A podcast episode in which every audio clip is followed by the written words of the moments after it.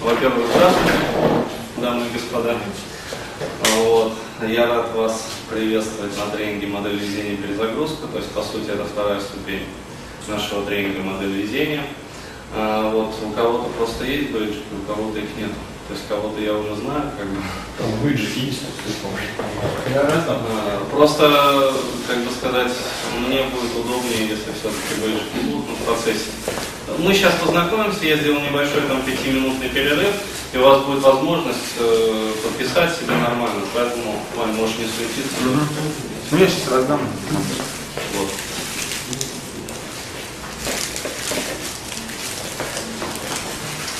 Все сидят такие серьезные. Серьезно. Потому что перезагрузка маркетинга.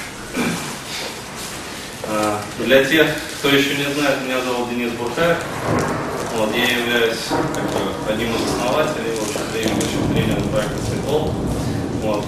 Недавно у меня появилось новое звание продюсер. А, Ну, это так. То есть э, здесь сегодня и завтра два дня с полным погружением по 6 часов мы будем заниматься, собственно, вот этим вот, этим вот тренингом. Все присутствующие высказались. Продолжим.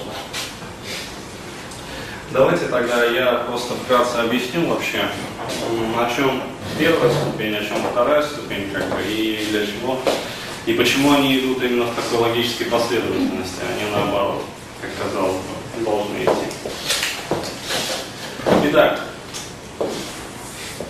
небольшая предыстория. Откуда это все пошло и чем это все закончилось. То есть, некоторое время назад, в общем, мы с Тимофеем Григорчуком, это вот мой напарник, компаньон, э, по проекту, начали разрабатывать, э, скажем так, одно специфическое направление. То есть, как люди вообще управляют другими людьми, по сути. То есть э, непрямое воздействие, как бы эриксоновский гипноз, всевозможные метафоры, трансы и так далее, это все было известно как бы до нас. Вот нас интересовало, скажем так, больше директивное воздействие на людей. Ну, сроднило директивному гипнозу, Виктор знает. А, вот, то есть, э, как, экономя время, давать человеку инструкции, чтобы он быстро и четко их выполнял. Вот. Соответственно, из этого родилось два тренинга. Вот, директивное управление, модель кнута. Вот. Дальше мы стали интересоваться, то есть общаться именно с теми людьми, которые как бы, обладали вот этой вот способностью жестко и властно руководить. Причем даже не обязательно властно, сколько вот четко, конкретно, пошагово. И люди их слушались. А, вот. И среди этих людей было достаточное количество, скажем так, людей успешных, то есть э, не просто успешных, а весьма состоятельных, которые обладали каким-то уже большим достаточно потенциалом, в том числе и финансовым, в том числе и э, в рамках как бы, так сказать, социальных таких ресурсов. А, вот. И возникло желание вообще их смоделировать, то есть как они стали ну, богатыми достаточно, то есть как они пришли к такой жизни. Вот, соответственно, тогда ну, уже читали и популистскую всевозможную литературу, типа Роберта Киосаки там, и аналогичных ему товарищей.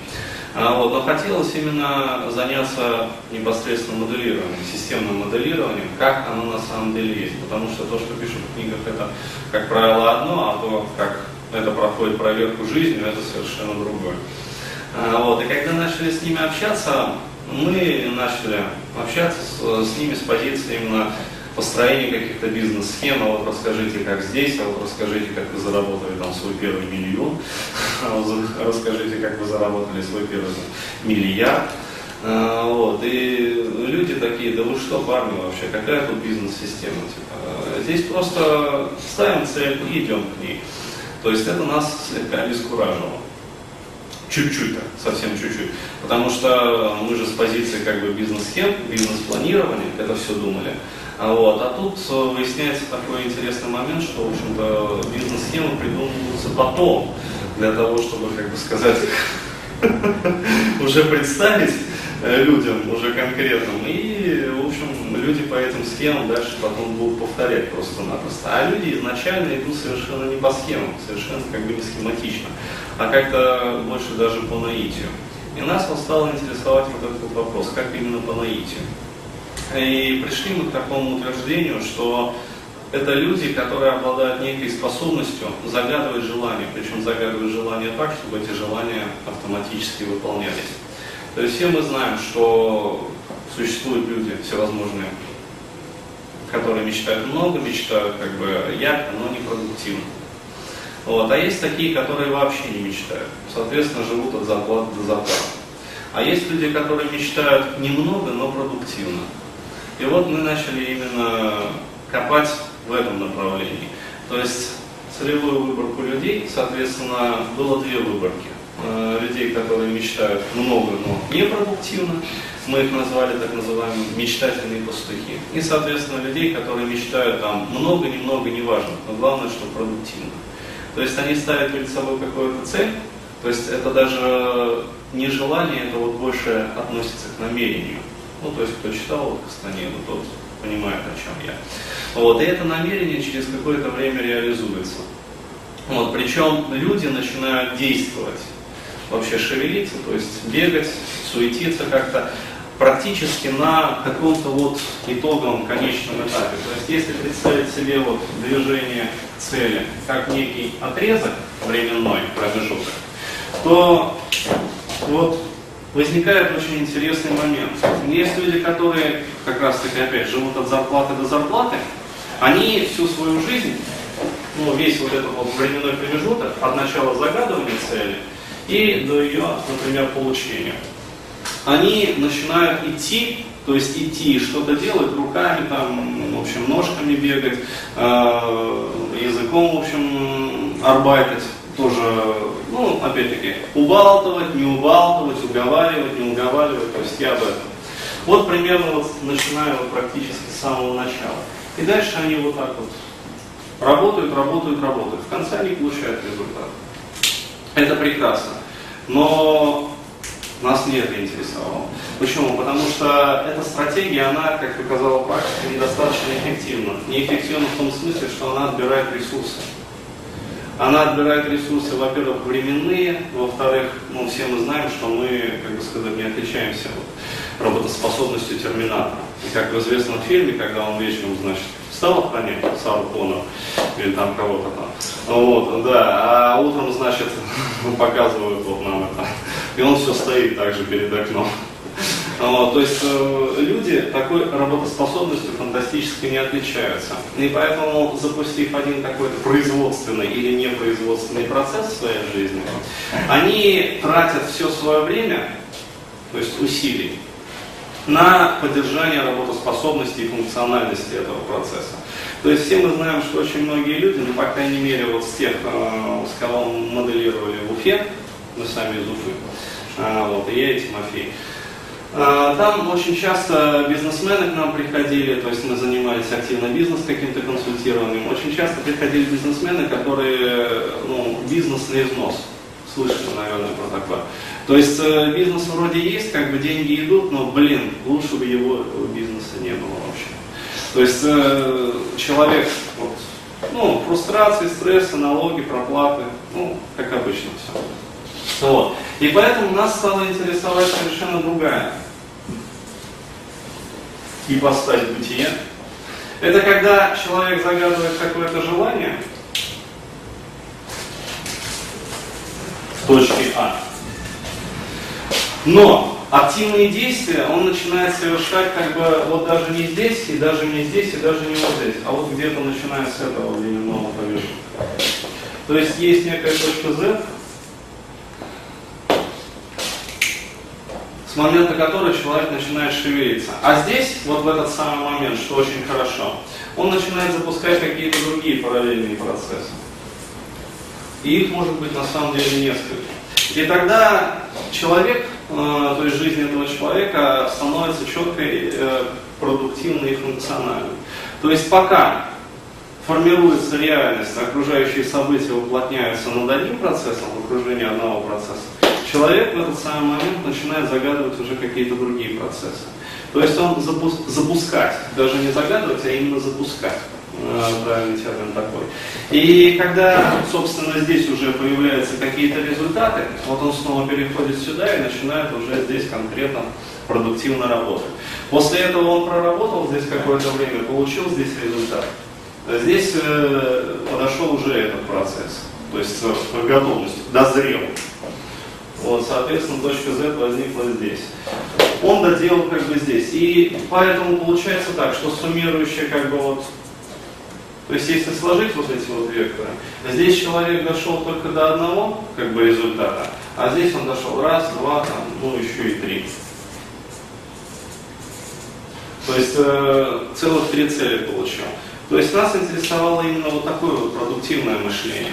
То есть делать так, чтобы окружающая реальность, окружающие события, э, действительность начинала формироваться и уплотняться. То есть что такое уплотнение событий? Это когда появляются необходимые люди, необходимые явления происходят, необходимые события в жизни. То есть мы об этом подробно говорим. То есть, когда уже событийный ряд начал формироваться, вот только тогда мы уже начинаем активно действовать вот своими руками, что называется, ногами и головой. А до этого мы просто-напросто запускаем один процесс за другим. И когда мы вот к этому, как бы сказать, пришли, выяснилась очень интересная особенность, что для того, чтобы мечтать эффективно, мечтать продуктивно, необходимо обладать очень четкими структурными мыслительными навыками.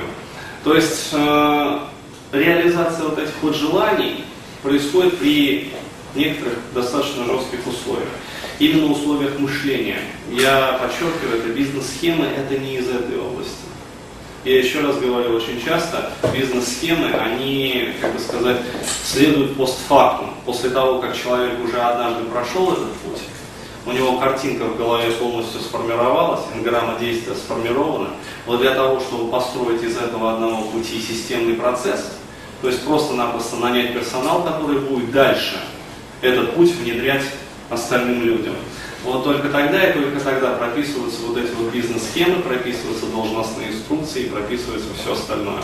То есть вплоть до того, как мы поднимаем телефонную трубку, алло, это Маша там, это там аптека такая-то, то есть здравствуйте, мы очень рады вас слышать, и дальше, дальше, дальше, дальше, дальше по схеме. Вот до этого идет именно ментальная дисциплина. И, собственно, вот модель везения номер один, то есть первая часть модели везения, базовая модель везения базовая, это как раз таки о том, как формировать вот этот вот событийный ряд. То есть мы анализировали две группы людей. То есть первая группа людей это те, которые мыслят ясно, мыслят четко, то есть ясно и четко формулируют свои желания, намерения, и которые вот не допускают вот этих вот ментальных ошибок, и желания которых однозначно реализовываются. Вот. И мы анализировали другую группу людей. Это так называемые мечтательные пастухи, как я уже говорил. Ну, это такое шутливое название на самом деле. То есть мы все это делаем на самом деле с большим юмором, как бы, и с большим фаном. То есть для нас это не было работы. Вот. И выяснили несколько ментальных ошибок, которые допускают вот эти люди, э, в результате чего их желание не осуществляется. Ну, то есть, смотрите, мы с вами рассмотрели как бы модель везения именно базовой. То есть, э, что такое базовый? Базовый это как раз тренинг, который учит вот этим вот правильным мыслительным паттернам. То есть мыслительным шаблоном, по сути. То есть то, как необходимо мыслить для того, чтобы желания вот эти вот какие-то ваши сбывались. Когда, опять-таки, исторически, когда мы начали уже, отработали эту систему и начали ее тестировать, выяснилась очень интересная особенность. То есть человек, который получает вот эти вот инструменты, Иван, а, человек, который получает вот эти вот ментальные инструменты, инструменты для самодисциплины, для причесывания своего вот этого внутреннего какого-то мыслительного процесса в едином русле, необходимым для него, для достижения его желаний, то у человека возникает вот такой эффект, то есть э, всесильности, что ли. То есть э, мы просто очень часто видели, именно когда желание начинает исполняться буквально вот вечер там субботы. Как бы сказать, то есть человек выполнил какие-то упражнения, получил какие-то инструкции, сразу раз, там один товарищ там, в общем, выиграл там, 50 тысяч в лотерею, пошел тоже в переходе, билетик себе купил, дай-ка, думаю, проверить. А, вот, другой товарищ там, в общем, нашел паспорт, который до этого он потерял в Индии, и он, в общем, три месяца не находился. Вот. Там девушка, в общем, устроилась на работу тут же, на которую хотела, прямо вечером этого же дня, и позвонили и сказали, вы приняты. А, вот. То есть э, возникают ну, совершенно такие забавные моменты, когда человек э, начинает ощущать вот эту вот всесильность. Но дальше, после того, как вот этот вот рост такой стремительный произошел, и человек более-менее пообвыкся с этим инструментарием ментальным, возникает такой эффект ну, легкого замедления. То есть человек выходит на некое плато. И когда мы начали анализировать вот этот вот заброневой эффект, то есть с чем это вообще связано, то есть э, почему не растет именно вот дальше, дальше, дальше, дальше по нарастающей. Э, выяснилась именно особенность, связанная с тем, что по достижению какого-то определенного уровня человек сталкивается с грузом прошлого.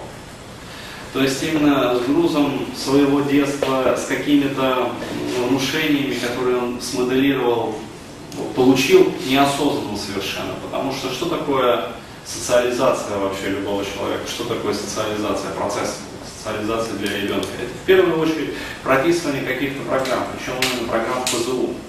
То есть голос матери, голос отца, он не анализируется на самом деле ребенка.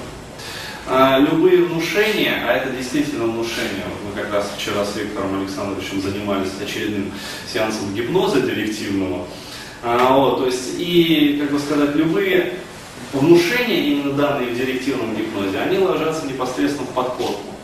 И именно так, точно так, действует именно голос матери, голос отца. Когда родитель что-то говорит ребенку, ребенок получает это как бы сказать, априори как руководство к действию. Он это не анализирует вообще. Это сразу ложится прямиком в подсознание. И он начинает действовать вот как робот, в соответствии с четко заданной полученной инструкцией. То есть и вот этот вот эффект, когда после какого-то периода человек начинает тормозиться именно в своем развитии, в развитии своих вот этих вот ментальных мышц, ментальных мускулов, он связан именно с тем, что человек выходит на какой-то уровень, когда полученный ранее от родителей, от социума, от уважаемых им. То есть что такое, как вот ребенок видит мир? Он такой вот маленький, то есть, э, ну, вы из базового курса психологии прекрасно знаете, что, например, если там человек сидит, а к нему при этом подойти, например, из позиции вот так вот сверху, то это уже будет позиция такого доминирования. Да, позиция силы. И человек, который говорит с позиции силы, у него больше шансов на самом деле подавить именно сидящего. Почему? Потому что он уже в позиции вот этого ребенка. То есть, э, ну, замечательная книга есть вот Эрик Бьерн, игры, которые играют люди, там люди, которые играют в игры. Там это тоже более подробно все описано. То есть именно этот эффект и возникает. И задача именно модель везения, вот перезагрузка, то есть второй ступени, она заключается по сути именно в этом. Для того, чтобы, когда человек уже получил какие-то ментальные мышцы, когда он их начал развивать, чтобы пробить вот этот вот, ну, второй, что называется, барьер какой-то, и выйти дальше уже, то есть дальше уже на самом деле преград не существует. То есть вот человек существовал на каком-то уровне начальном, вот после этого он получает какой-то инструментарий, он начинает ну, как сказать, слегка вот так вот тормозится, а после обработки, то есть здесь две таких вот рэперных точки можно отметить. Но если хотите, я на самом деле могу как бы более подробно расписать. Ну, в принципе, я думаю, так понятно? Окей. То есть вот это вот базовый инструментарий, вот это вот, это, собственно, обработка груза прошлого.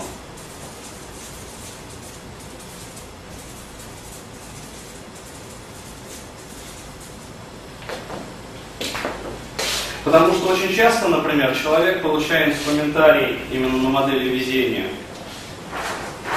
Первый.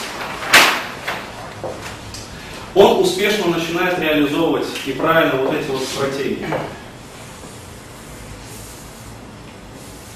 Может, вплоть до этого. Когда реальность уже сформируется, когда как бы, человек уже подходит ну, по последнему рубежу, когда осталось только вот протянуть руку и взять, сорвать этот лоб с дерева. Да? То есть греческая смоковница, ягодка созрела. А, вот, э, в этот самый момент включается какой-то стопор, который не дает человеку просто-напросто сделать последний вот этот шаг. И вот когда мы начали анализировать, на самом деле, вот этот вот момент, выяснилось, что он больше имеет отношение даже вот именно к этому. То есть да, на модель везения базовой там дается инструментарий на создание вот этого банального мышечного импульса. Когда просто ты себя накачиваешь энергией, несколько раз проходя эту ситуацию раз за разом, все более ее накручиваем, до тех пор, пока не начнем просто выстреливать из кресла, там, из стула, и ты просто бежишь уже и делаешь. Вот. Но на самом деле это больше имеет отношение именно к обработке груза прошлого. То есть существуют какие-то лейтмотивы, которые не дают человеку реализовать, даже не то что реализовать, а получить желаемое. То есть э, какие-то голоса то есть не надо думать, что паранойя, да, когда вдруг открылся люк, не пугайтесь, это глюк.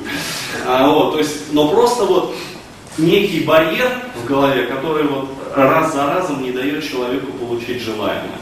То есть и когда человек снимает вот этот вот барьер, именно через ретроспекцию детства, через обработку каких-то негативных моментов в прошлом, то есть он просто меняет минус на плюс, минус на плюс.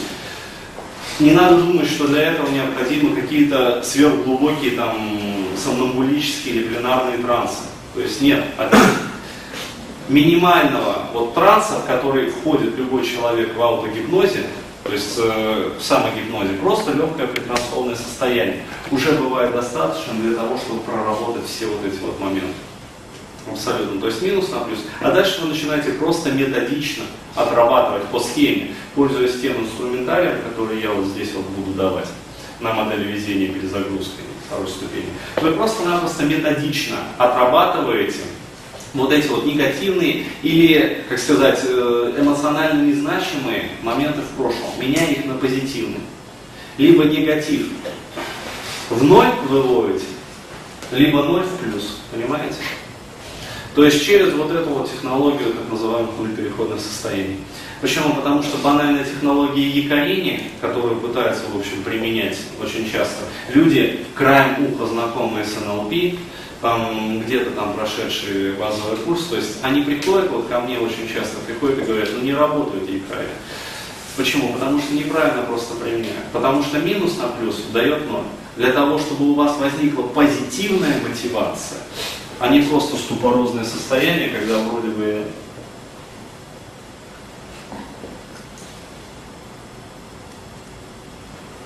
Вот для того, чтобы возникла позитивная мотивация, необходимо, чтобы в опыте был не просто ноль, а именно позитив. То есть вот об этом как раз будет модель везения перезагрузки. Ну, собственно, почему так называется. То есть рестарт банальной системы. И дальше понесла. Ну, хорошо. Это нормально? Окей. Тогда продолжим. То есть что представляет из себя, собственно, имплицитное моделирование? Это моделирование с родителей через поведение. То есть все вы прекрасно знаете, э, как сказать, любой из вас, я надеюсь, помнит свое детство. Или есть такие, которые не помнят? Частично. А, просто на самом деле помнить свое детство, вспоминать и уметь менять его, именно негативные моменты на позитивные, это на самом деле тоже надо. И этому мы тоже здесь будем учиться. Я просто расскажу, как бы сказать, вот, возможно, даже зачитаю одну такую простую историю, и вам все сразу станет понятно, что это такое. То есть у одной моей знакомой это действительно так. Это непридуманная история. Ну, вот, есть парень, он сын каких-то там дипломатов, ну, вот, которые в свое время жили на Кубе. Вот. И как мне рассказывал, в общем, это моя знакомая, с его слов, детство до 6 лет воспринималось как один сплошной рай. Ну, вы представляете, что такое республика Куба. А, вот, то есть пальмы, чайки, волны и все парами. А? Ну да, да, да. То есть э, он, собственно, так это все и помнил. Ну, вот. Сейчас этот мальчик художник, 20 лет. То есть, э, что касается смысла жизни, так он этим вообще не заморачивается. То есть вообще.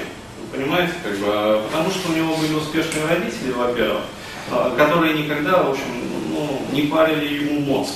Почему? Потому что они просто всегда занимались своей дипломатической работой. Они были заняты. А, вот, то есть э, они сами как бы жили достаточно весело, вот, и парни, в общем, не напрягали по жизни. Ну, вот, то есть, причем они его, как бы сказать, не просто обеспечивали и давали ему деньги там на карманные расходы ребенку 6 лет. То есть кто из вас, вот здесь сидящих, может похвастаться, что ему в 6 лет давали деньги?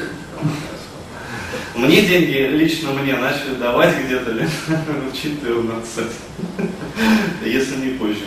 То есть, э, ну, опять-таки, я вот рос в такой конкретной советской семье. То есть, я прошел через вот эту стройку тоже, то есть, все это было в моей жизни. Вот, то есть, они не просто как бы ему давали деньги, обеспечивали его полностью материально. Сейчас станет понятно, почему я на этом акцентирую. Вот, они еще и своим личным примером показывали ему радостную жизнь. То есть просто-напросто ребенок каждое утро, например, вставая, он видел радостные лица матери и отца. Вот. Другого моего знакомого, родители тоже всегда хорошо обеспечивали. Опять-таки, вот, можно подчеркнуть. То есть, что касается материальной составляющей, всегда. Но не показывали эту самую радостную жизнь. То есть у него мать была ну, постоянно недовольна, э, бухтила там постоянно, говорила, что работа это каторга. И про, постоянно пробрасывал такую мысль, что работа ни в коем случае не может быть в удовольствие. Что такое? Если это в удовольствие, это не работа. Это на самом деле развлекуха. Работа это серьезно. Понимаете, на работу надо ходить. Да, работа это тяжело. А, то есть и тот, и другой родитель, э, в общем, и мать, и отец, они просто-напросто переломали себя в свое время. То есть они просто-напросто надорвались элементарно. Вот они сейчас батрачат с утра до вечера как проклятые. Вот, впрягаются во все тяжкие сына, в общем, они обеспечивают. Но у него, в общем, такие же проблемы, какие были и у них в 19 лет. Вот и все. То есть вот две таких, на самом деле, простых как бы истории, на которые дают ясное и четкое понимание вообще сути происходящего. То есть, опять-таки, э, сколько раз э, люди ко мне, например, на частные консультации приходили и говорили, ну меня же родители обеспечили, то есть все в принципе нормально. И когда погружаем человека в транс какой-то, вот, и когда он начинает вот ретроспекцию своего детства, то постоянно вот голосом родителей, то есть там даже голос изменяется на самом деле в гипнозе. А, опять-таки, не надо думать, что он начинает говорить голосом матери. А, но голос меняется. То есть голос действительно объективно меняется. И постоянно вот такие вот фразы, ну мы же тебя обеспечиваем, что тебе еще от нас надо? То есть возникает именно такая ситуация, когда ребенок интуитивно понимает, что чего-то на самом деле в его жизни не хватает. Не хватает именно тепла, ласки, любви, не хватает, э, ну как сказать, чего-то базового на самом деле. Почему? Потому что материальное благосостояние это суть следствия. То есть э, я сколько раз, например, видел э, людей, которые опять-таки приходили ко мне, в общем, и они жили априори счастливо. То есть они постоянно радовались. Что такое радостный человек? Это постоянно вот улыбка на лице. То есть э, у нас же существует такая вот поговорка нехорошая. Радость без причины, признак дурачины. То есть я считаю, ну, это одна из самых деструктивных, в общем, пословиц и поговорок, которая вообще только может существовать. Признак большого ума. А? Это признак большого ума и разума. Радость.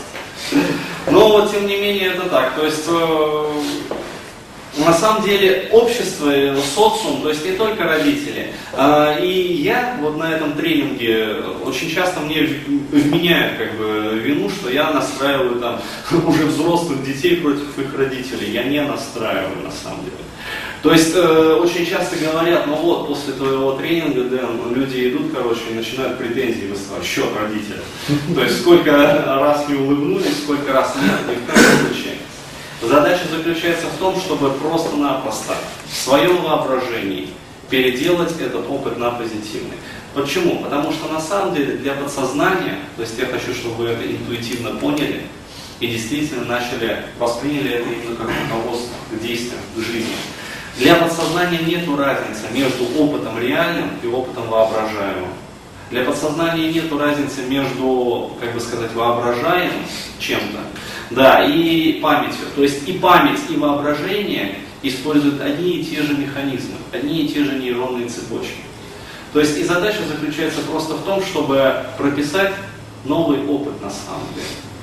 То есть, если раньше у вас в опыте был, ну, как минимум там ноль, как максимум, возможно, там какой-то негатив или деструктив, то есть э, что-то, что вас не устраивало. Задача заключается в том, чтобы поменять этот минус на плюс, то есть прописать себе позитивное детство. Исключительно позитивное детство. То есть не надо жадничать. Почему? Потому что, опять-таки, вот на модели везения первой я очень часто говорю, что тоже приходят люди и спрашивают, а вот, дескать, немного ли там вот, я сейчас мечтаю? То есть а, мне там говорили, что надо скромнее быть в своих мечтах. Вот я могу сказать, что скромнее надо быть в поведении. То есть это просто-напросто как бы украшает человека, именно социального человека социального. Вот, а в желаниях своих надо быть максимально нескромным. И нескромность вот этих вот желаний, она на самом деле идет исключительно из вот той вот радости.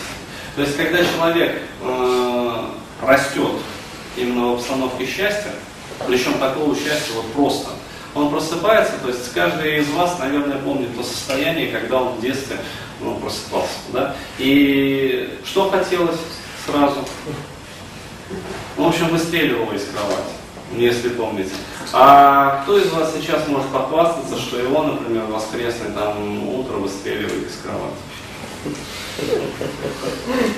Меня сегодня выстреливает. Три. Не в счет. Вообще. А теперь кто может похвастаться, что его в будни на работу выстреливает? Ну просто, а поднимите тогда руки те, вот, э, ну совсем честно, э, чтобы быть э, перед самим собой. Кто, в общем, любит поваляться, в общем. Когда как. А у вас как, если не секрет? Вас выстреливает? Ну, когда как, но валяться я точно не люблю, это, это однозначно. Мне проще встать в 5 утра, чем там, до 12 лежать. Даже если я лег в 3. У меня просто позиция меньше, чем за 100 баксов в кровати вообще не стану То есть, а там чем больше, тем сильнее выстреливает. Окей.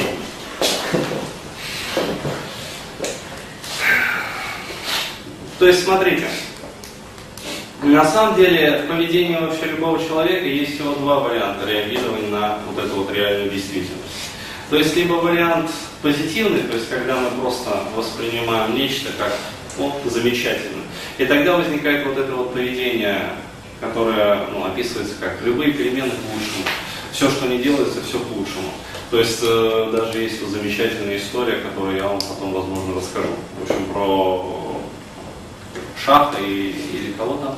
Ну, визирь. Да, Шаха его любимого визиря. А, вот. То есть и, соответственно, вариант негативный, когда любые перемены, они воспринимаются уже как нечто угрожающее на самом деле в действительности. То есть э, любые перемены воспринимаются как нечто, что несет какую-то угрозу, нечто, что несет именно угрозу даже каким-то базовым функциям жизнеобеспечения. И все это на самом деле моделируется исключительно имплицитно с родителями.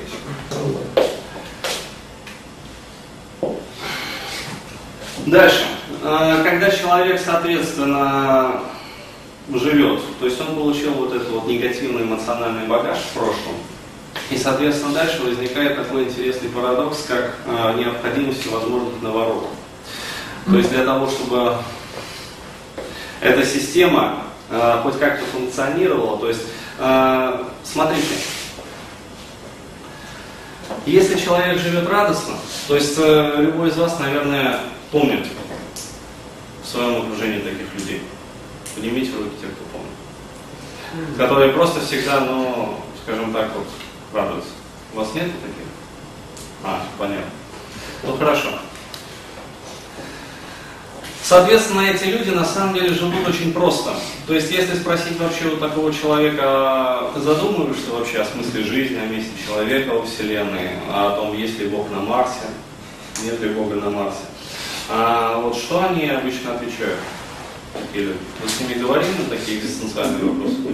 В жопу посылал. Вот. Я еще знаю интересный вариант. Просто есть еще один вариант, я слышал от разных людей. Их когда спрашиваешь, если, а если Бог, типа на земле или на небе, они бывают отвечают, ну конечно есть. Я же перед тобой. Типа того. То есть, смотрите, э, я к чему это все рассказываю. Такие люди, они на самом деле не задаются такими экзистенциальными вопросами бытия. Они э, не разворачивают каким-то образом вот эту вот систему. То есть, э, они живут согласно именно бритве Акама, если кто слышал. То есть, что, о чем она гласит? Не умножайте сущности без надлежащих на то потребностей. Вот и все. То есть, у них жизнь очень проста и понятна. То есть есть нечто, и это нечто приносит радость. То есть, когда встречаются всевозможные философские схемы у человека в голове, то есть, когда он начинает очень свято истово во что-то верить, в необходимость страдания, в необходимость искупления, в необходимость, в общем, искупления первородного греха, как вариант, крайний вариант, а вот это говорит о том, что, в общем, жизнь у человека изначально была не ахти. То есть, грубо говоря, его очень много, сильно и в плющило, и колбасило, и, и же с ним. То есть у людей, у которых в опыте изначально прописано все ясно и гладко, они не заморачиваются такими экзистенциальными вопросами. Они не умножают сущности без надлежащих потребностей. Им это и так радостно, им это и так счастливо. То есть жизнь они воспринимают как непрекращающуюся череду счастливых, радостных моментов. Это к вопросу о том, что существует как бы вечная философия, которая необходима исключительно, но с моей точки зрения, для того, чтобы, в общем, вот этот вот когнитивно-перцептивный диссонанс, то есть э, неудовлетворенность души, хоть как-то нивелировать. То есть, ну, по типу, ну, дерьмо случается. То есть, Господь терпел нам велел. А вот, и так далее и тому подобное. То есть задача заключается не в том, чтобы умножать вот эти вот смысловые конструкции. Задача заключается не в том, чтобы как-то вот сводить концы с концами и выдавать желаемое там за действительное. И делать хорошую мину при плохой игре. Задача заключается в том, чтобы просто-напросто прописать себе именно вот это счастливое детство. Вот и все. То есть прописать себе исключительно позитивный опыт. И прописывать его дальше и дальше методично. То есть я, например, занимаюсь этой работой, ну, по крайней мере, вот раньше, то есть когда у меня возникла вот эта вот настоятельная потребность, я просто-напросто каждый день, каждый вечер утюжу. То есть вам даны будут вот эта вот техники, грузинский фильм в частности, а вот дальше Алия Слава, я, возможно, даже попрошу Василия, если что, нам продемонстрировать здесь. Вот. То есть и каждый из вас может выполнять эти техники на самом деле вот каждый день. То есть Хорошего много не бывает. Можете это даже записать, можете запомнить как. То есть на самом деле никогда не поздно иметь счастливое детство. И счастливое детство должно на самом деле быть с избытком. В этом заключается суть. Именно когда в прошлом будет только позитив, либо нейтрал как минимум, тогда необходимость в построении каких-то смысловых конструкций отпадет, отпадет, отпадает за ненадобностью просто-напросто по факту. То есть человек начинает жить, не заморачиваясь вообще на окружающую действительность. То есть, ну, в различных там, как сказать, учениях, именно более приближенных к жизни. Э, почему мне нравится, вот, например, дзен-буддизм? Именно сила его практицизма. То есть, когда прекращается вот это вот, извини за выражение, умственная мастурбация, вот тогда человек обретает вот этот дзен, счастье. То есть обретает возможность быть здесь и сейчас, в любой момент времени, в любом месте, в любое время. Этого можно достигнуть, вот применяя вот эти практики. Что касается целей. Сейчас просто идет вот такой небольшой теоретический блок для того, чтобы вы поняли конкретно вообще. То есть вот про смысловые конструкции, про свои цели. Это чтобы гладко и легко материал ложился правильно. На модели везения первой я даю такое понятие, как цели свои и не свои. То есть как отличать цели свои. Э, возможно, для кого-то из вас это уже не будет новостью, я просто скажу. То есть на самом деле цели становятся своими, даже не становятся, а воспринимаются как свои, когда соответствуют всего двум критериям. Я даже могу здесь записать лишний будет. То есть что такое цели свои?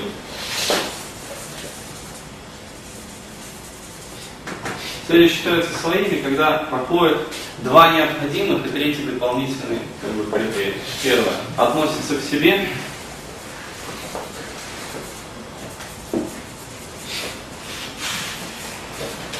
Второе. Переживаются радостно.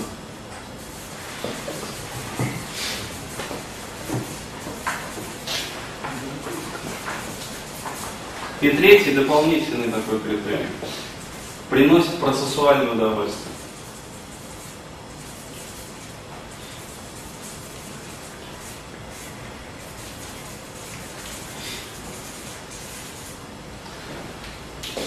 То есть смотрите, на самом деле цели достигаются быстро и легко, если они свои. То есть относятся лично к себе. Не я хочу, чтобы мои дети получили высшее образование. Почему? Потому что здесь уже, ну, в общем, а дети могут не хотеть получить высшее образование. И все. И получается конфликт желаний уже, то есть, ну, воля на волю, в общем. Натуры. То есть переживается радостно. Это значит, что вы проверяете, что эта вещь у вас, например, есть, и что вы по этому поводу испытываете. То есть, если вы переживаете по этому поводу радость, что да, действительно, это радость обладания, радость от получения желаемого, то это хорошо. Если же начинается вот, это очень просто, вообще говоря, проверить как бы вот со стороны. То есть э, человека слегка притранцовывает после этого, в общем, а представь себе, вот что ты хочешь. Человек, ну хочу там тонированный, там, тюнингованный газонвагер. А как ты будешь это вообще? Хочу. То есть вот это вот уже не проходит проверку. И третий момент, это необходимо для того, чтобы цели сбывались максимально быстро. То есть, если эта цель, достижение этой цели приносит вам процессуальное удовольствие, то есть просто-напросто зарабатывание на тот же самый там, тюнингованный Брабус, или там на тот же самый, например, Porsche Cayenne, господи. Да каждый может поставить желаемое вообще, что угодно. Если процесс достижения, то есть зарабатывания, получения, наработки там какого-то опыта, приносит именно процессуальное удовольствие, то это однозначно. Это значит, что эта цель не просто исполнится, а еще исполнится максимально быстро. Но здесь возникает один тонкий нюанс. Что на самом деле такого понятия, как цели свои и не свои, в принципе не существует. То есть что такое свои цели? Существует такое понятие, как иерархия целей, и в том числе по времени.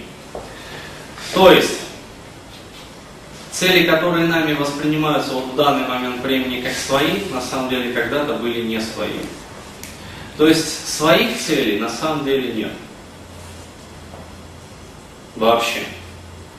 Так же, как и не своих целей.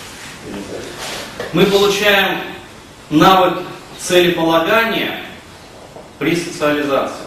То есть при взрослении, при, то есть вот в этот самый момент детства. И именно то, что нам говорили в нашем окружении, когда мы были маленькими, то, что мы слышали, когда мы взрослели, то, что исторически и онтологически отложилось в наше подсознание, но с возрастом, как бы, а, с периодом прохождения периода взросления, а, воспринимается уже как цели свои.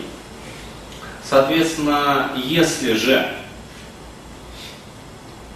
человек продолжает как бы жить и дальше по инерции, То есть на каком-то моменте, на каком-то этапе своей жизни он не задумывается о том, что же он на самом деле хочет, не разбирает вот этот вот груз и багаж знаний, согласно вот этому вот пункту, то продолжается вот эта вот жизнь по инерции. То есть, ну и собственно, все мы можем наблюдать там, кто-то за родителями, кто-то там за знакомыми родителями, кто-то там за друзьями, близкими и так далее, что человек может ругать своего начальника, человек может ругать свою, свою работу, человек может хаять государство, человек очень принято в нашей, например, стране ругать там Путина. Сейчас уже любят поругивать Медведева. А вот, хотя объективно, как бы, вот, очень любят ругать Буша старшего, о, это вообще и младшего тоже. То есть, э, но при этом продолжает жить как бы по инерции, то есть продолжает ходить на ту же самую работу за 4000 рублей в месяц. Мы знаем и таких людей на самом деле. К нам приходят и такие. То есть э, продолжает, в общем, вставать в 8 утра, там, 8, ладно, еще в 7 утра, в 6 утра вставать, продолжать пилить на эту работу, ненавистную. То есть они ругают своего начальника, они ругают своих подчиненных, которые вообще не понимают, там, чего от них хотят, но при этом продолжают, в общем, жить по инерции. Вот в этом случае получается, что человек реально не является на самом деле хозяином своей жизни. В этом случае он просто-напросто запрограммированный робот. И кто-то пользуется тем, что он не осознает свою жизнь. И кто-то, ну, кто-то просто-напросто рубит и получает бабосы за. Вот Существует на самом деле два вида рефлексии. То есть, опять-таки, в некоторых психологических трудах очень принято ругать рефлексию. Опять-таки, среди психологов тоже существует несколько лагерей, которые друг на друга, в общем, идут войной. На самом деле, рефлексия это не есть зло. Рефлексия это хорошо. И остановиться просто-напросто и подумать, как вот писал поэт, поглядеть лицом в окна, на сирень передохнул, потому что передохнул, если не передохнул. Вот, замечательные такие стихи. Но Секрет именно правильной рефлексии заключается в методичности. То есть, что из себя представляет рефлексия неправильно? Человек останавливается на минуту, задумывается о том, что я живу неправильной жизнью. Но вместо того, чтобы искать реальные инструменты для изменения этой своей жизни, он начинает ругать, во-первых, корить себя. Во-вторых, поскольку его мучает вот этот вот груз ответственности за свою жизнь, он пытается скинуть вину, свалить вину на кого-то другого. Начинает ругать своих родственников, начинает там ругать своих родителей, начинает, в общем, ругать э, дядю там того самого бедного несчастного президента. Хотя президент, президенты как раз не бедный и несчастный, он достиг чего хотел, чего желал. А вот начальников на работе, коллег, сотрудников и так далее. Вот это вот неправильная рефлексия. Но подумайте просто, то есть сколько вообще времени там, в день, в сутки, в неделю вы этому занятию посвящаете. И существует так называемая правильная форма рефлексии, когда вы не просто отслеживаете какие-то негативные моменты в своей текущей жизни, но и ищете именно инструменты для того, чтобы эти негативные моменты поменять на позитивные. То есть реальные инструменты, которые необходимы для того, чтобы изменить текущую действительность. Ну и, наконец, такой заключительный и очень такой интересный момент. На самом деле, опять-таки, начну издалека. Что из себя представляет вот жизнь того человека, который нагружает себя всевозможными ментальными конструкциями? То есть рано или поздно я могу сказать исторически, как протекает вот жизнь давно конкретного индивидуума. То есть имея сильный негативный опыт в прошлом, в детстве, там, в юности, во взрослой жизни. Этот человек начинает заморачиваться по поводу смысла жизни. Этот человек начинает задаваться экзистенциальными вопросами бытия, размышлять, есть ли Бог на Марсе, и хотя науке это неизвестно, тем не менее строится какая-то смысловая конструкция. Очень такая замороченная, обращаются и разворачиваются древние манускрипты. Вот. А в итоге жизнь этих людей, она заканчивается однообразно достаточно. А, наиболее отъявленные из этих представителей, они уходят, в общем-то, в монастырь. Или, в общем, уезжают там в Тибет, или там продолжают, в общем, искать Шамбулу. То есть, что это такое? Почему? Почему это вообще происходит? Потому что психика из-за неправильной рефлексии, из-за негативного опыта прошлого, она рано или поздно выгорает. То есть у каждого из нас есть некий ресурс психоэмоциональный. Вот. И задача заключается в том, чтобы его сохранять и приумножать. А человек данного типа, он просто-напросто выжигает этот ресурс, причем выжигает его в никуда, то есть негативными эмоциями. То есть существует два вида стресса. Это стресс радости, стресс именно печали, горе. То есть и то, и другое на самом деле слегка изнашивает нашу нервную систему. То есть постоянно радоваться тоже невозможно. Вы устанете постоянно радоваться. Но именно этот стресс, э, то есть он приносит эмоциональную закалку, он приносит эмоциональную подпитку. То есть испытывая радость, человек просто-напросто эмоционально подзаряжается. И он закрепляет этот положительный опыт и дальше. Но, поскольку у этих людей нервы представляют из себя оголенные струны, то есть они, ну, нервы выжжены, без оплетки уже, то этот человек, для него даже радость, вот, стресс в виде радости, он уже не способен его переживать.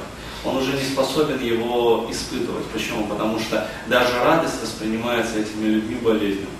Ну, видели, наверное, таких людей, у них, знаете, такая мудрость, вселенская печаль на лицах. Ну, типа, радуйтесь. Все мы знаем, что 2000. Я-то знаю, радуйтесь, уж порадуйтесь. Кино такое было, особенность, э, как там, ну, Новый год. И там ездил человек, такой заболевающий, Новый год болит, отмечает, празднует. А он подъезжает к нему, смотрит, радуйтесь, да, Будет вам хорошо. И так далее. Вот он весь, весь фильм так говорит. Да. То есть э, священники очень часто этим. А? Священники очень часто этим. Ну, как сказать, не будем говорить за священников, пусть они сами за себя скажут. Просто я могу насчитать вот даже не одного и не двух людей своего окружения, у которых вот на лицах такая экзистенциальная печаль, бытия и такое экзистенциальное понимание вообще смысла всего сущего, как бы, то есть они могут все объяснить, могут все понять, они могут даже утешить, и сострадать они могут. Но сами они не радуются. Почему? Потому что нет силы радоваться. Нервы уже выиграли. То есть, а задача заключается именно в том, чтобы накапливать в себе вот эту вот энергию, энергию радости. Чем мы, собственно, и займем. Господа, давайте сделаем небольшой, опять-таки, трехминутный перерыв, а дальше уже будет такая тема.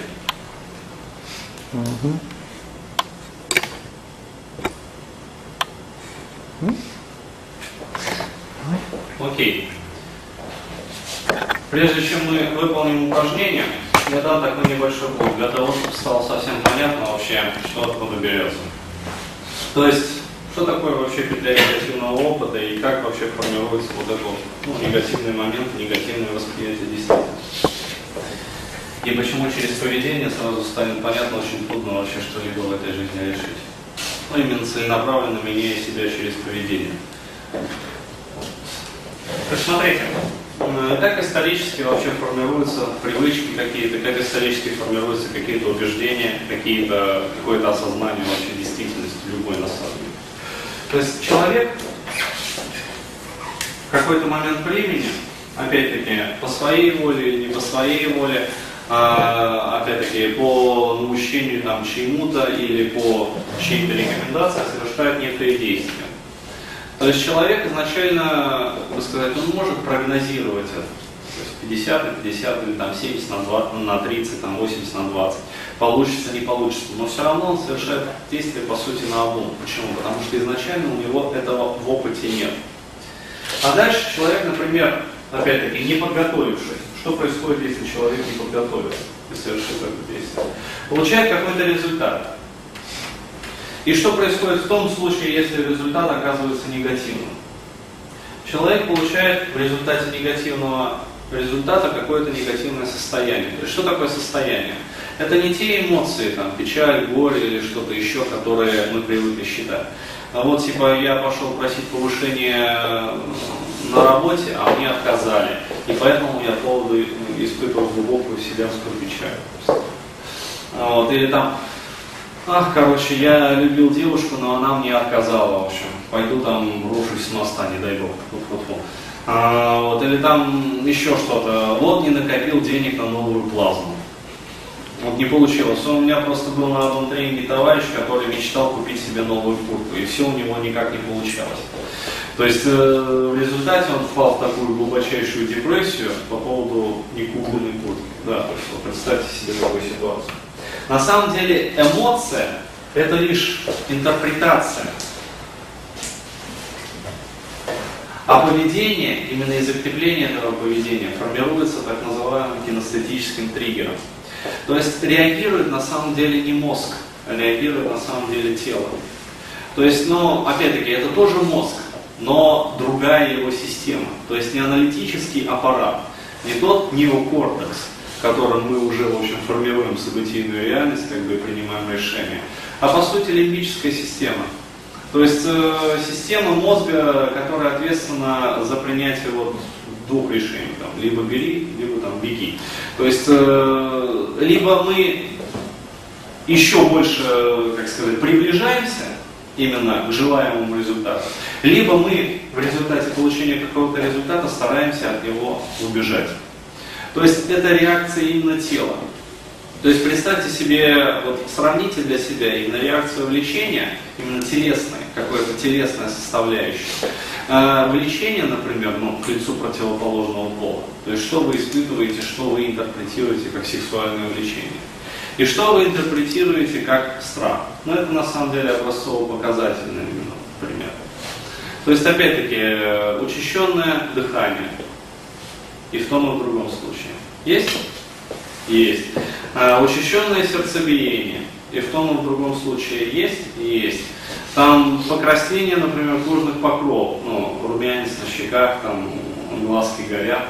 А, то есть, э, но здесь уже возникает именно вот расхождение. То есть в случае сексуального влечения это возможно румянец на щеках, а в случае стрессогенной какой-то ситуации, то есть реакции страха, это побледнение кожных покровов.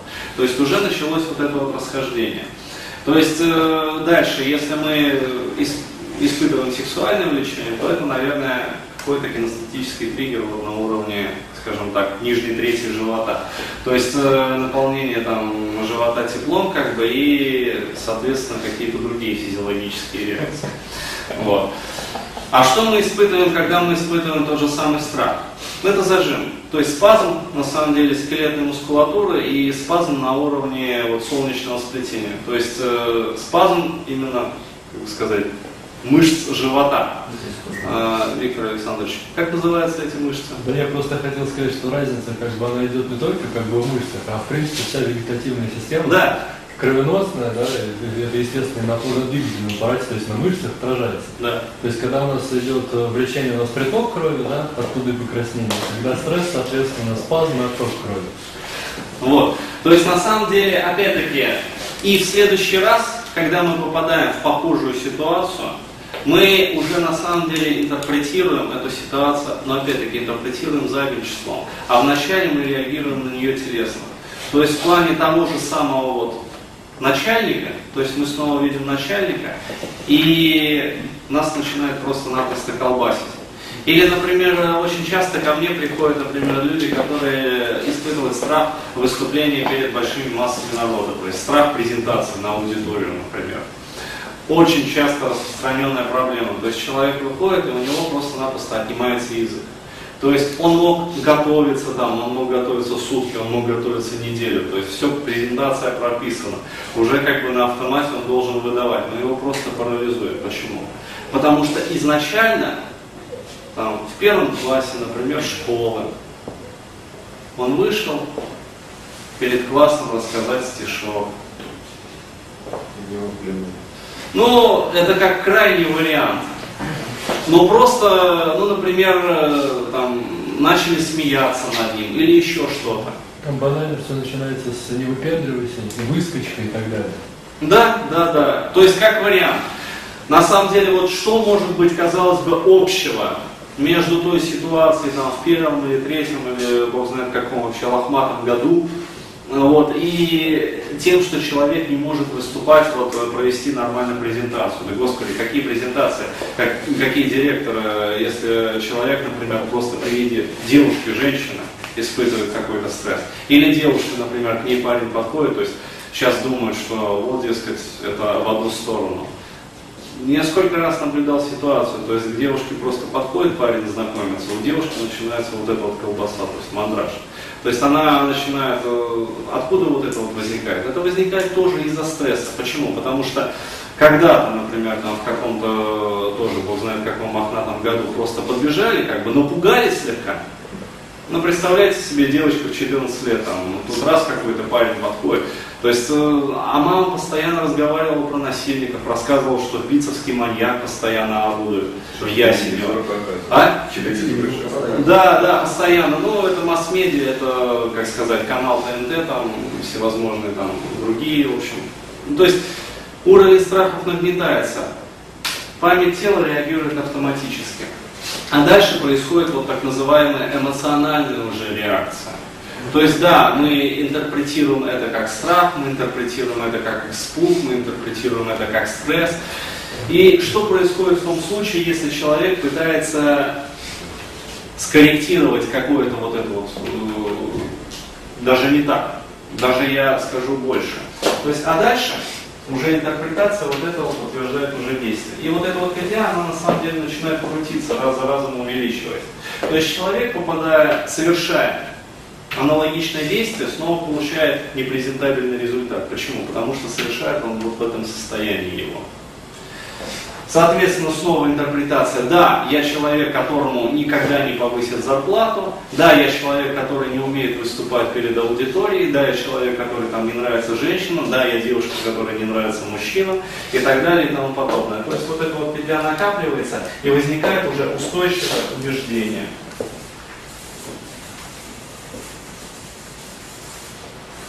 Которое уже просто-напросто начинает формировать уже реальность объективную. И что обычно пытаются сделать? Пытаются перебить вот эту вот петлю на уровне какого-то действия сознательного. Нет, ты можешь выступать перед аудиторией. Нет, ты нравишься там, иди и делай, короче говоря. Нет, ты можешь попросить зарплату у начальства выше. То есть иди, ты, just do it. Очень так популярен вот этот вот лозунг. А человек просто-напросто он не может этого физически. Почему? Потому что каждый раз, видя аналогичную ситуацию, включается вот это вот стрессогенное состояние, и все. А в этом состоянии он не сможет поступить как-то иначе. Даже если он будет совершать формально какие-то действия, возникнет вот эта самая неконгруентность, то есть он не будет соответствовать. Он все равно начальником будет восприниматься именно как человек, который тряпка, который не соответствует своим профессиональным там, обязанностям, не соответствует своей должности, например. Вот и все. И дальше уже объективная реальность начинает просто-напросто запрессовывать человека. Поэтому единственный, единственная правильная стратегия, единственный правильный ход, который необходим в данной сложившейся ситуации, это разрывать вот эту вот петлю на уровне кинестетического триггера.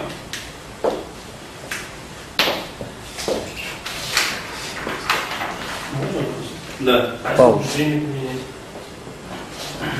Убеждение это следствие на уровне кинестетического ну, триггера скажем, убеждением на уровне интерпретации. Бесполезно это тоже все. Я же говорю, то, что в неокортексе, то, что это, сам, это следствие на самом деле, это наши выводы из. Менять необходимо только телесную составляющую, то есть через тело, как инструмент взаимодействия с окружающим миром. То есть сознательно это, ну, человеку можно сколько угодно долго говорить, что он может попросить зарплату начальства, может, может, может. То есть можно в какой-то момент накрутить, но гораздо проще, опять-таки, через вот это вот телесное состояние. Мы поэтому на консультациях, например, и допытываемся, чего не хватает или что сдержано, собственно. А интерпретация она потом как бы сама изменится? Интерпретация, да. И убеждение? Конечно. То есть я же говорю, а необходимое состояние будет давать необходимую реакцию тела в данной ситуации. То есть, о, видишь, начальник, Иван Иванович, а вы снова к нам, а можно вас? И берете нежно его уже под локоток, как бы и ведете. А вот я недавно новый проект закончил. То есть все прекрасно, как бы, и Иван Иванович расцветает и понимает, что да, действительно сотрудник стоящий, и что-то я ему уже полгода зарплату не повышал, надо бы повысить. И все. Почему? Потому что именно конкурентность. А не может возникнуть в результате конфликта между новым состоянием и старыми убеждениями? Нет. Почему? Нет. Я же говорю, э, на автомате все это происходит. То есть видишь новую реакцию, сразу раз, телесно автоматически реагируешь. Вот и все. А дальше уже с удивлением обнаруживаешь. Это очень замечательный эффект, когда э, уже, как сказать, зарплату повысили, а потом сидишь, блин, нифига себе я. И убеждение идет да? Да, и убеждение все, значит, я человек, который что? Который, которого любит руководство, который соответствует занимаемой должности и который может, вообще говоря, за себя постоять и попросить еще большего. То есть человек, который может построить карьеру. Да, человек с большой буквы. Итак, а сейчас будет небольшое упражнение. А вот еще для тех, кто совсем так типа меня. А то есть с убеждениями это имеется в виду, когда какие-то абстрактные вещи, то есть которые... Понятийные. Да, то есть то, то что на, на тело ничего не оставило. Нет, оно имеет реакцию именно в тело, э, то есть, но опять-таки не сильную. То есть э, здесь на самом деле есть техника музей старых убеждений, если вы хотите, э, даже опять-таки попросим Василия, он нам продемонстрирует. Но в качестве бонуса, нам же не жалко. А, вот, то есть, но на самом деле это действительно вот при переговорах, как уже Виктор Александрович правильно заметил, то есть э, когда есть нечто в сознании понятийное, то есть какая-то смысловая конструкция, и нам надо смысловую конструкцию неэффективную и поменять на эффективную смысловую конструкцию. Вот и все. Но при этом тело не сильно как бы связано с этими смысловыми конструкциями. То есть для бизнеса это очень хорошо. Но опять-таки, когда речь идет именно о выживании, то есть о чем-то, что завязано именно на выживании, как бы, здесь вот э, более эффективны другие. Не, на самом деле они действуют и так, то есть можно изменить убеждения. Идея в том, что чтобы изменить убеждения настолько глубокие, которые реально на внутренней Да, то нужно быть как минимум НЛП мастером. То есть нужно быть человеком, который в этом хорошо разбирается. А если ты не такой человек, то тебе подходит вот эта техника, которая делается и тобой тоже достаточно легко. То есть мы сейчас даем в первую очередь универсальные техники, адаптированные на простого неподготовленного слушателя, там, человека. То есть техники, которые может выполнить любой. И сразу почувствует эффект позитивный. Почему? Потому что те же самые вот музей старых убеждений, они действуют на самом деле не сразу. То есть проходит какой-то латентный такой период, э, после которого, да, это все начинает работать. А эти техники, они действуют сразу, вот сразу отпускают. И хорошо.